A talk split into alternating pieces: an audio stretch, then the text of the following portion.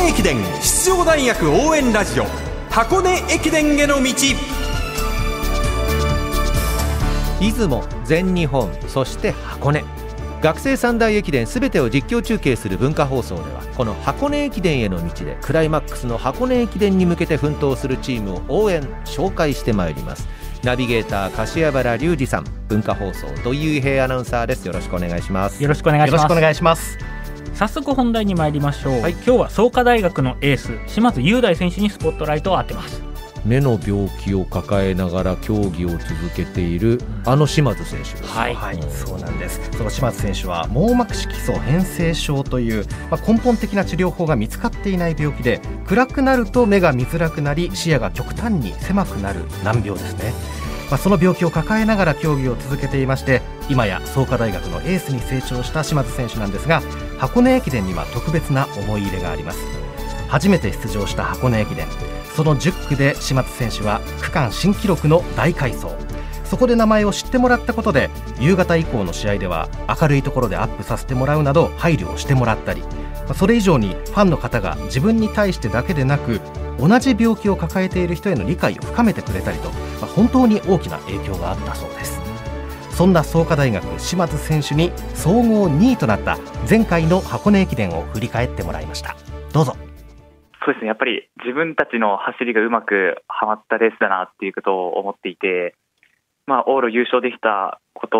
も本当に嬉しいことですし、まあ、最後、まあ、あの駒澤大学にあ抜かれてしまったんですけど、まあ、でも本当になんか嬉しい2位であり、悔しい2位でもあるっていうような、なんか本当にいい経験をさせていただいたなっていうことを思っています。うん最後の最後でこう逆転はされてはしまったけれどもこの充実感みたいなものはあったという感じですかね。そうですね。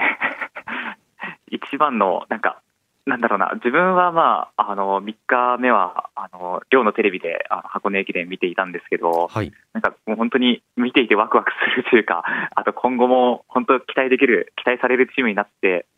いるんだなってことを思って、本当に嬉しく思いました。うん。あの10区の小野寺選手には何か声はかけられたんですか？そうですね、やっぱり、あの、自分が、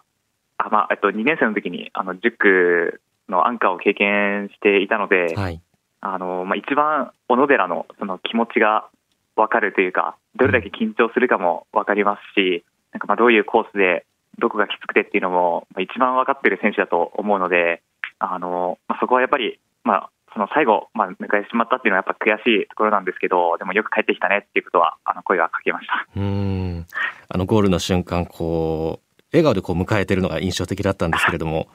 まあ、あそこっていうのはチームとしてそういうふうに迎えようっていう形で決まってたんですかね？いや、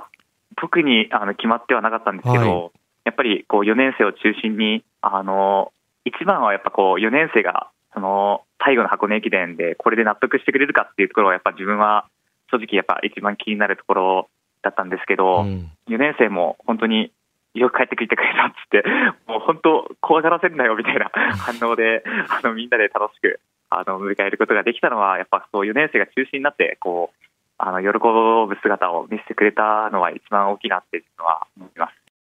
創価大学島津選手でした。この島津選手っていうのはですね本当にあの箱根駅伝10区を経験してからですね、職人気質というか、もうチームにいたら本当に安心するような、うん。絶対に外さない、うん。まとめて帰ってきてくれるような選手に急成長して、でなおかつこの間の記録会でも28分13秒ぐらいで走っタイムですたのでね。これがまますますパワーアップしてる姿を箱根でどんな活躍してくれるのかっていうのはすごく楽しみですよね。うん。今シーズンはエースの自覚を持って競技に取り組んでいる島津選手なんですけれども全日本大学駅伝の予選で敗退した時、まあ、ちゃんとチームを引っ張っていけているのだろうかとえー不安を感じたそうです、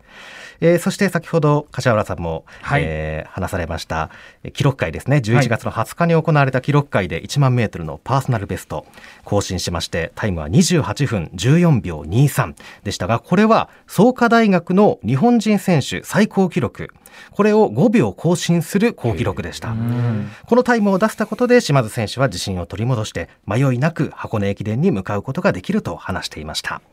それではここで再び島津選手のインタビューです。そして箱根までもう1ヶ月ちょっとということになりましたが、はい、島選手3度目の箱根ということで心境はどうですか？こう例年との違いであったり感じるところっていうのは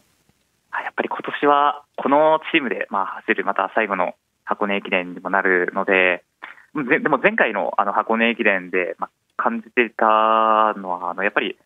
スタートの時にまあ10区の時よりかは緊張しないとか 10区の時よりかはあの、うん。まあ、いい順位で来てるとか、10区の時に比べればっていうところを思うと、はい、本当になんかリラックスして走れるというか、あの大会で、まあ、まだなんかその4区っていうこともあって、まだ後続にこう6人もいるっていう安心感だったりとかも、あの今年はあったので、あのやっぱりこう10区ってところが、まあ、自分のあの経験が心にある限りは、まあ、今年も本当に全力で臨む箱根駅伝にできるんじゃないかなと思いますし、まあ、いつもまあ、自分の走りのモットーというか、心がけているのが、心がけているというか、まあ、自分の走りっていうのは、なんかもう本当に心をエネルギーにして、いつも走っているつもりで、なんか応援の力が本当、そのまま力になるっていう気持ちで自分は走ってるんですけど、まあ、そういうことも感じていただいているのか、なんか自分の走りを見て、なんか魂の走りとか、まあ、心を燃やしてとか、なんかっていうコメントがなんかこう SNS 上にあったりして、本当嬉しいなって思うんですけど、うん、伝わってくれてるんだなって思うんですけど、あの本当に自分の魂の走りで、今年も輝けたらなって思っています。うん創価大学のエース島津雄大選手のインタビューでした。本当にあの言葉を探す力というかそれを発信して魅力にする力をめちゃくちゃ持ってる選手だなって改めて思いますね。鬼滅の刃のファンにとっては心を燃やしてって言った瞬間もうそれだけ捉えられる煉獄教授はい、はい、本当に心をエネルギーにっていうところと、うん、こういう選手がいるとやっぱ後輩たちも聞く耳持つんですよ。あそうでしょうねそうすると島津選手が言ってるからっていうところでポジティブにどんどん変わっていこうっていうことができるので、うん、なかなかこういう選手って出てこないので本当に素晴らしいと思いますね。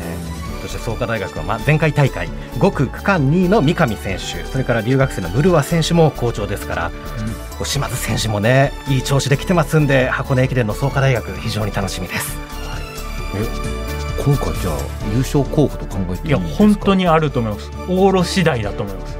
往路のどこに島津選手を配置するか同じ4区で来るのか、うん、それとも3なのか2なのか、うん、1なのか、うん、これ袋なのかっていうところ、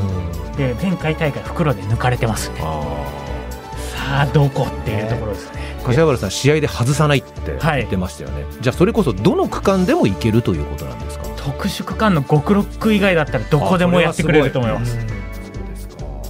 楽しみですね。箱根駅伝への道創価大学。ナビゲーター柏原隆二さん。文化放送土井雄平アナウンサーでした。